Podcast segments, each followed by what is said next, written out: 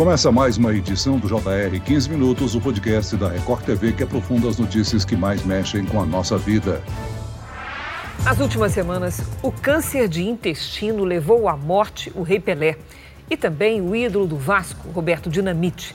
Segundo especialistas, a doença já se tornou cada vez mais comum em pessoas com menos de 50 anos. Hábitos mais saudáveis, principalmente na alimentação, podem evitar esse tipo de câncer. Segundo o Instituto Nacional do Câncer, o INCA, o câncer de intestino é o terceiro entre os mais diagnosticados nos brasileiros. São aproximadamente 45 mil novos casos por ano. Quais os principais sintomas desse tipo de câncer? Como reduzir os riscos de desenvolver a doença? E como é o tratamento? O 15 Minutos de hoje esclarece essas e outras dúvidas com o oncologista do Hospital Moriá, Rafael Brandão. Bem-vindo mais uma vez ao nosso podcast, doutor. Obrigado, Celso. Muito obrigado pelo convite. Quem nos acompanha nessa entrevista é a repórter da Record TV, Patrícia Ferraz. Bem-vinda, Patrícia. Olá, Celso, doutor Rafael. É um prazer estar aqui com vocês. Obrigada, produção, também pelo convite. Doutor Rafael, o câncer coloretal, também conhecido como câncer de intestino grosso e reto, provoca cerca de 900 mil mortes por ano no mundo, atrás apenas do câncer de pulmão. Como essa doença se desenvolve?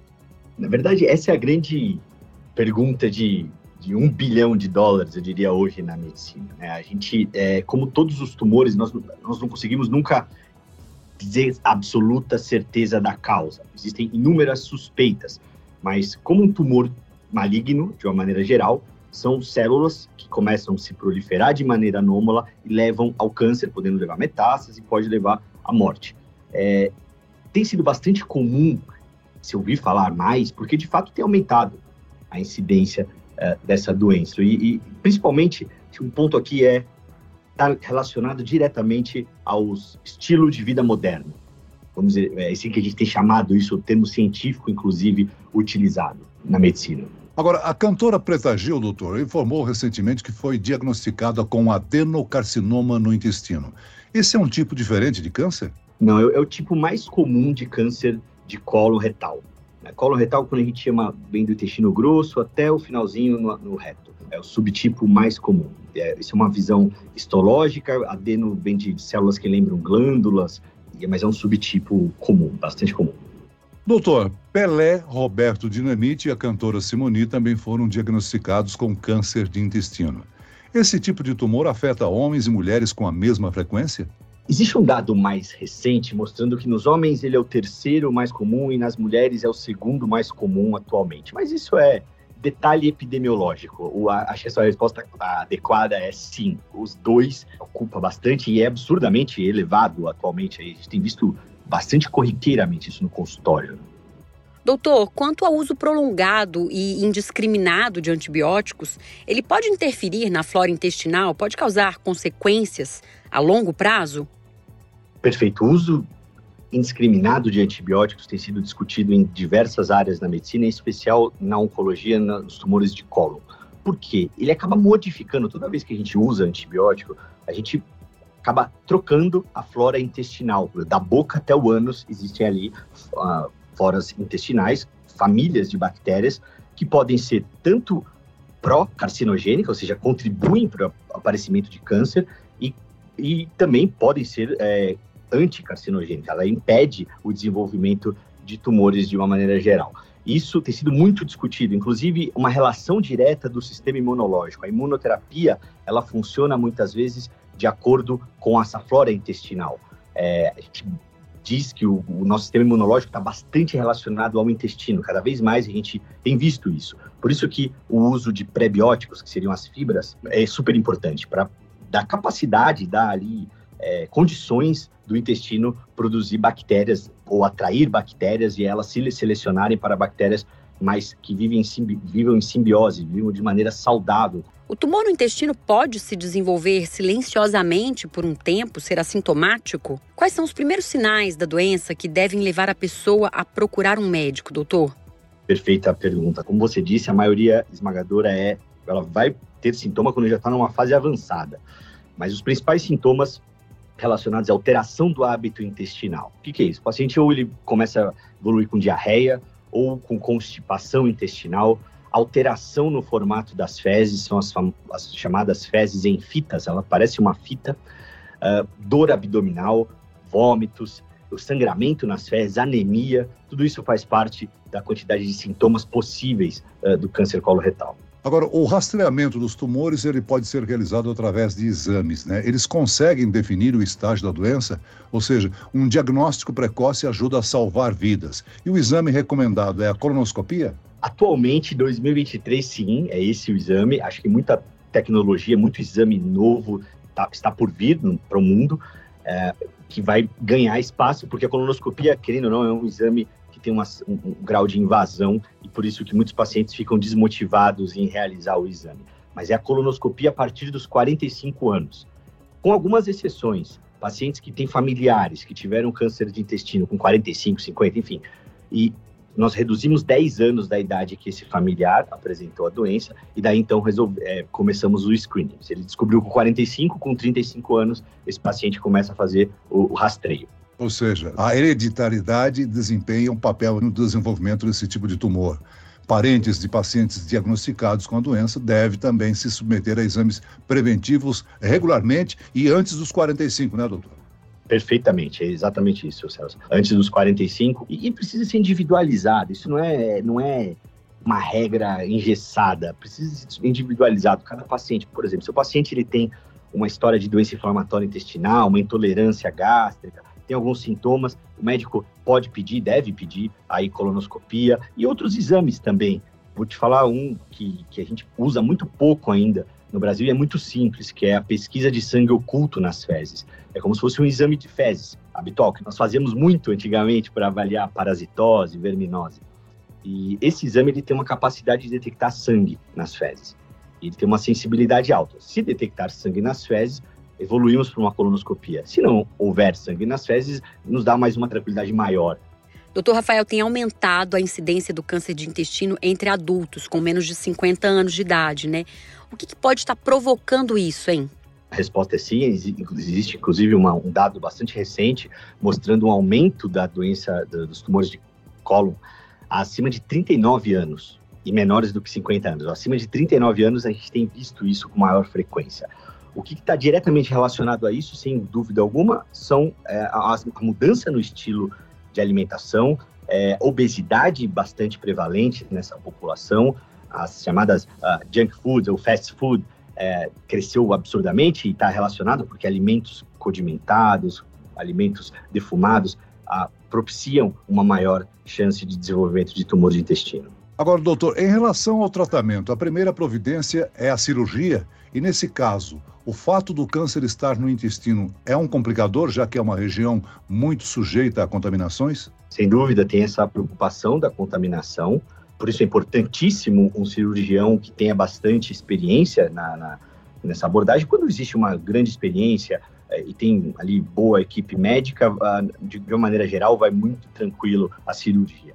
A cirurgia quase sempre ela é prioritária. Por que eu digo quase sempre? Porque existem casos que nós optamos por fazer radioterapia associado a remédios. Tumores de reto, por exemplo, é assim que nós uh, fazemos a gente tenta evitar a cirurgia. Agora, outros tumores de cólon, se o paciente tem muita metástase, a gente eventualmente tenta fazer quimioterapia ou imunoterapia antes, as doenças, a doença diminui bastante, para que daí sim possa ser feita uma cirurgia com maior segurança.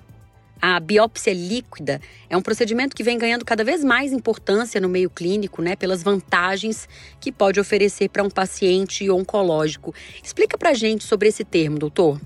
Claro, acho que biópsia líquida é o que tem causado maior entusiasmo, vamos dizer assim, na, na medicina de precisão, na medicina da oncologia. Hoje a gente já utiliza para pacientes que estão diagnosticados com câncer de cólon, por exemplo, através do sangue, uma, uma análise que contempla 7 a 10 ml de sangue, é pesquisado se existe algum DNA tumoral circulante ali. E com isso, ele me diz a presença ou não, e até posso até definir o número de, de quimioterapias, o número de ciclos de quimioterapia que esse paciente vai receber. E posso também monitorizar a recidiva desse paciente. A gente sabe que quando a, a, doença ela se manifesta, por exemplo, num PET scan ou numa tomografia ou ressonância, ela já é macroscópica. Aqui na biópsia líquida, ela é microscópica ainda. Então, seria até uma fase preliminar às mudanças anatômicas, nas alterações, nas lesões uh, visíveis. E a grande novidade da biópsia líquida, na minha opinião, que vai mudar o jogo, é a biópsia líquida para pacientes saudáveis, ou seja, como rastreio, como detecção precoce do câncer. Pacientes saudáveis que não têm absolutamente nada realizam esse exame e se houver alguma, alguma célula tumoral circulante, ali, algum DNA tumoral circulante, esse paciente é, levanta-se uma bandeira vermelha e aí dali vamos investigar da onde provém essa, essa célula.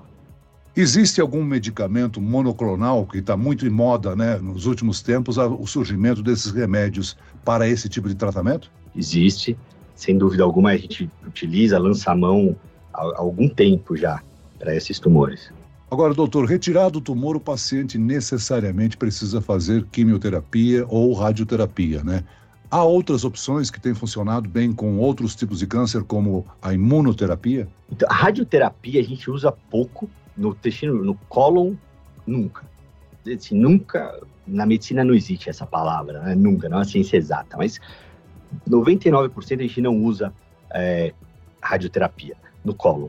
No reto, aí sim, a gente já usa com bastante frequência é, é o tratamento upfront aqui.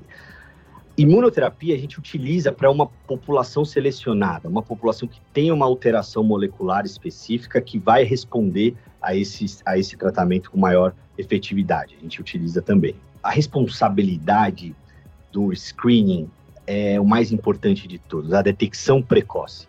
Existe um movimento hoje no, no mundo, né, mas fortemente nos Estados Unidos, falando sobre uh, a early detection, a detecção precoce do câncer de cólon. É isso que salva vidas. Não importa se detectar, se detectar numa fase inicial da doença, o paciente vai se curar. Mais de 90% de chances de cura numa fase inicial.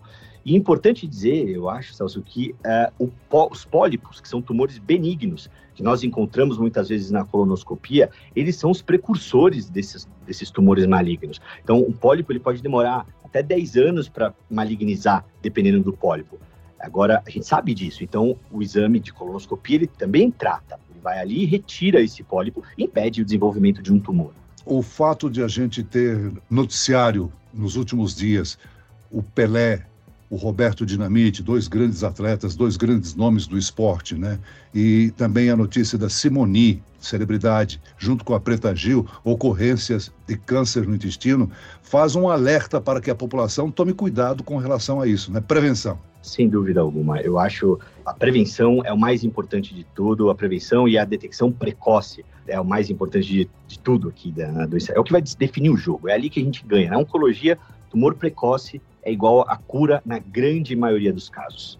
Uma pessoa que tenha sintomas ou que acaba de ouvir o nosso podcast, ela tem, através do SUS, a oportunidade de realizar uma colonoscopia, doutor? Sim.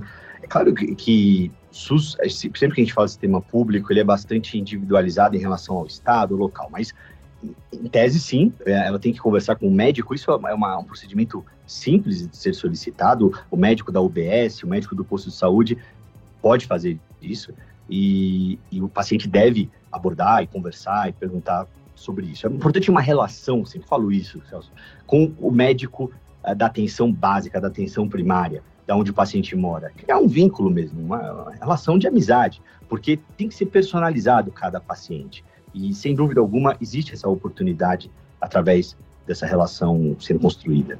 Muito bem, nós chegamos ao fim desta edição do 15 Minutos. Eu quero aqui agradecer a participação do oncologista do Hospital Moriá, doutor Rafael Brandão. Mais uma vez, muito obrigado pela participação aqui no nosso podcast, doutor. Obrigado, Celso. Obrigado, Patrícia. E agradeço a presença da repórter da Record TV, Patrícia Ferraz. Obrigado, Patrícia. Muito obrigada, Celso, doutor Rafael. Foi um prazer estar aqui com vocês.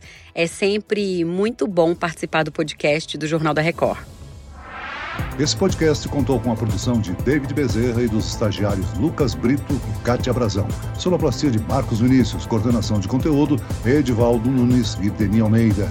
Direção editorial Tiago Contreira, vice-presidente de jornalismo Antônio Guerreiro. E eu, Celso Freitas, te aguardo no próximo episódio. Até lá!